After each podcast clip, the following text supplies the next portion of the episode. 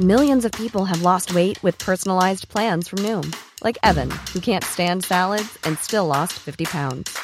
Salads, generally, for most people, are the easy button, right? For me, that wasn't an option.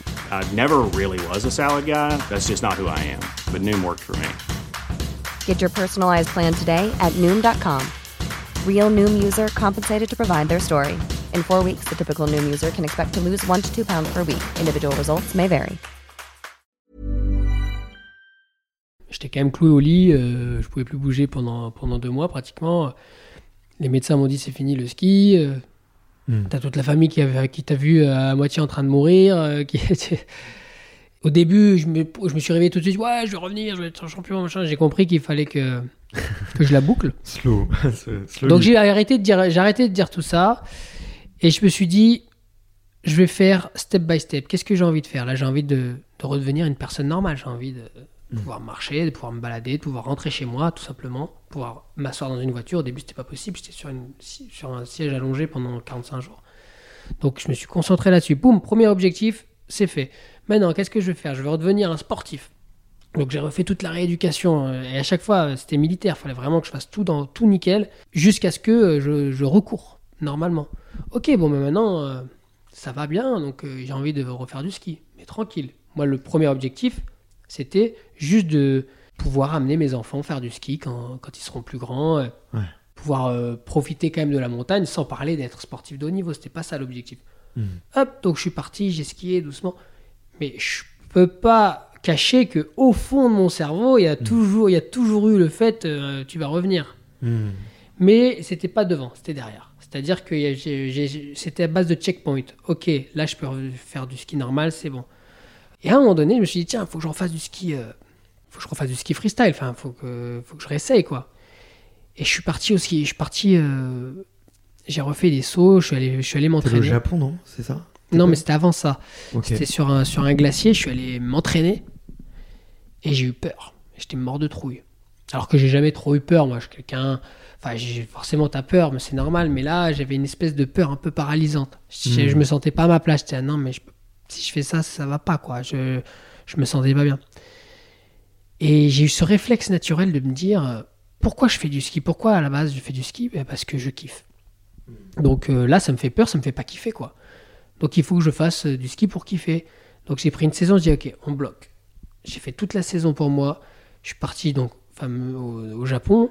Je suis parti, j'ai skié beaucoup chez moi à la plage, j'ai skié un peu avec, mes potes, avec mes, mes, mes photographes, mes caméramans de toujours. Vraiment, on s'est marré j'ai fait du ski pour moi, pas pour mes sponsors, pas pour, euh, pour euh, le- les, gens. Vraiment, c'était vraiment pour mes sensations personnelles, mon adrénaline perso, quoi. C'était très égoïste, euh, mais, mais ça a fonctionné, c'est-à-dire que je commençais à kiffer. Et plus je kiffais, plus j'avais envie de me prendre des risques. Enfin, de, de- de remettre de l'intensité dans, le ski comme avant, quoi. Et en fin de saison, ben, en fin de saison, je suis retourné dans le pipe et ça m'a démangé. J'avais vraiment envie de, de faire des tricks et y retourner, repasser deux fois la tête en bas et ça s'est passé à merveille, mais dans un processus de, de plaisir plutôt que de d'obligation de redevenir le plus fort. Ouais, ok, je vois.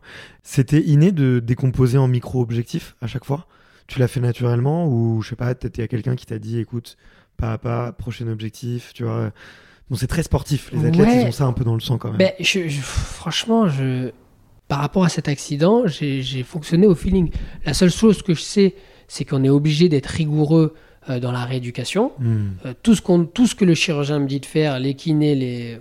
je le fais à la lettre. Mais à part ça, tout ce qui est autour de ça, c'est du feeling.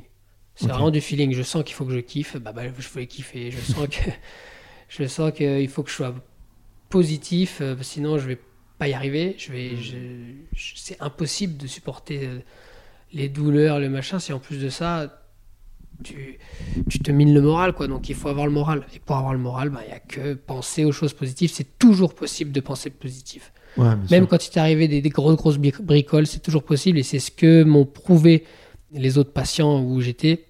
Je vais mettre un petit, un petit exemple, mais c'est c'est Ouais, horrible. compte, Mais il y a une, une petite nana, euh, elle avait 23, 20 24 ans sur une, sur une chaise roulante. Et, puis je mangeais avec elle, et puis je voyais qu'elle était toute contente. Et j'ai dit, toi, t'as quoi? Bah moi, j'ai une maladie dégénérative. Euh, J'ai dit, ah d'accord. Elle me dit bah ouais, bah là c'était les jambes, euh, bientôt ça va être les bras, puis après ça va être la parole, puis après je vais mourir. Elle me sort ça hein, pendant que je mange mes haricots euh, à la cantine en face d'elle. J'étais ah ouais d'accord. Ah et malgré ça, elle te regarde avec le sourire. Bon, forcément, à l'intérieur ça va être compliqué, mais mais je veux dire quand tu, quand je vois ça, moi je suis là bon, bah moi je me suis fracturé le bassin. normalement, je veux dire hmm. dans dans deux semaines je remarche, et puis peut-être je vais reskier, et puis enfin voilà, ma vie est ça remet tout en perspective. Ouais, ouais, ouais. T'as, eu, as fait d'autres euh, belles rencontres comme ça? Des gens que t'as gardés, euh, tu vois, de, de ce moment-là, ou à qui tu donnes des news, ou qui, prennent des news de toi, je sais pas, mais. Je croise quelques personnes de temps en temps. Euh, il n'y a pas plus tard qu'il y a, y a deux semaines, j'ai croisé un, un, petit jeune qui avait, qui avait 18 ans, qui a eu un accident de scooter. Ça faisait 9 mois qu'il était dans le centre de rééducation. Il n'arrivait pas à s'en sortir, 9 mois qu'il était en chaise roulante. Et là, je l'ai croisé justement euh, au supermarché. Et il marchait nickel. Euh, il avait... C'était quand même il y a presque 5 ans. Donc quand il avait 18 ans, j'ai eu du mal à le reconnaître. C'était un, un gaillard maintenant. Et, euh, et ça m'a fait trop plaisir quoi, de voir que tu pas destiné à rester sur une chaise toute ta vie. Si, enfin, enfin, en, fonction de ta, en fonction de ta blessure et en fonction de la sienne, lui, c'était quand même pas gagné que, que, ça aille bien. Et là, ça allait bien. Quoi. Donc, j'étais trop content de voir que que le travail avait payé. Ok, bah, bah écoute, c'est bien de partager des bonnes ondes et, de voir qu'il y, a des, y a aussi d'autres belles histoires. Je me posais un peu la question de l'entourage, il réagit comment quand tu as envie de t'y remettre? Parce que, bah, comme tu l'as dit, ils ont fait un peu un gros up and down euh, émotionnel, quoi.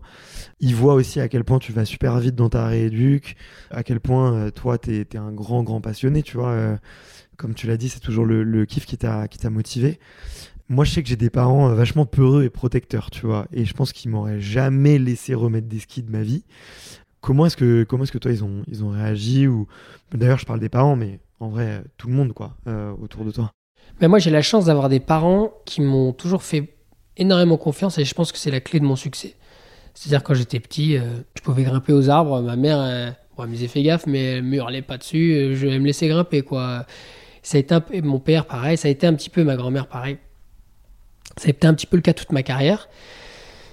Là, ils m'ont encore fait confiance. Ils n'ont pas perdu confiance en moi. Ils m'ont quand même toujours dit euh, Tu fais comme tu le sens. Mais après, je vais pas cacher qu'à mon réveil, c'est Roma, c'est ma chérie avec qui ça c'était plus compliqué parce qu'elle venait d'accoucher seule. Enfin, c'était quand même assez. Euh, enfin, très traumatisant pour elle. Moi, j'étais plus, j'étais pas vraiment là, donc j'étais dans le coma. Mais justement, accoucher pendant que moi je suis dans le coma, c'est compliqué très compliqué. Donc quand je me réveille et que je dis ouais je vais retourner skier, bon bah, ça a été ça a été euh, c'était peut-être pas la, meilleure des choses à faire. Bon j'étais pas trop moi-même, j'étais pas conscient de, tout ce que je racontais, mais mais il a fallu regagner sa confiance. Euh, c'est quelqu'un d'intelligent donc elle a compris euh, que pour que je m'épanouisse, c'est bien beau d'être positif, mais au bout d'un moment pour pour pour s'épanouir il faut il faut il faut faire la, enfin moi je veux dire c'est dans mon ADN c'est dans mon dans mon sang le ski si je skie pas je suis quand même pas heureux quoi. Enfin c'est pas que je suis pas heureux mais il me manque quelque chose. Il y a quelque chose qui va me manquer dans ma vie quoi. Donc elle, elle a compris ça et, et puis puis petit à petit euh, voilà tout, tout, tout est rentré dans l'ordre Hey it's Paige DeSorbo from Giggly Squad high quality fashion without the price tag say hello to Quince I'm snagging high-end essentials like cozy cashmere sweaters, sleek leather jackets, fine jewelry, and so much more. With Quince being 50 to 80% less than similar brands. And they partner with factories that prioritize safe, ethical, and responsible manufacturing. I love that. Luxury quality within reach. Go to quince.com slash style to get free shipping and 365-day returns on your next order. quince.com slash style.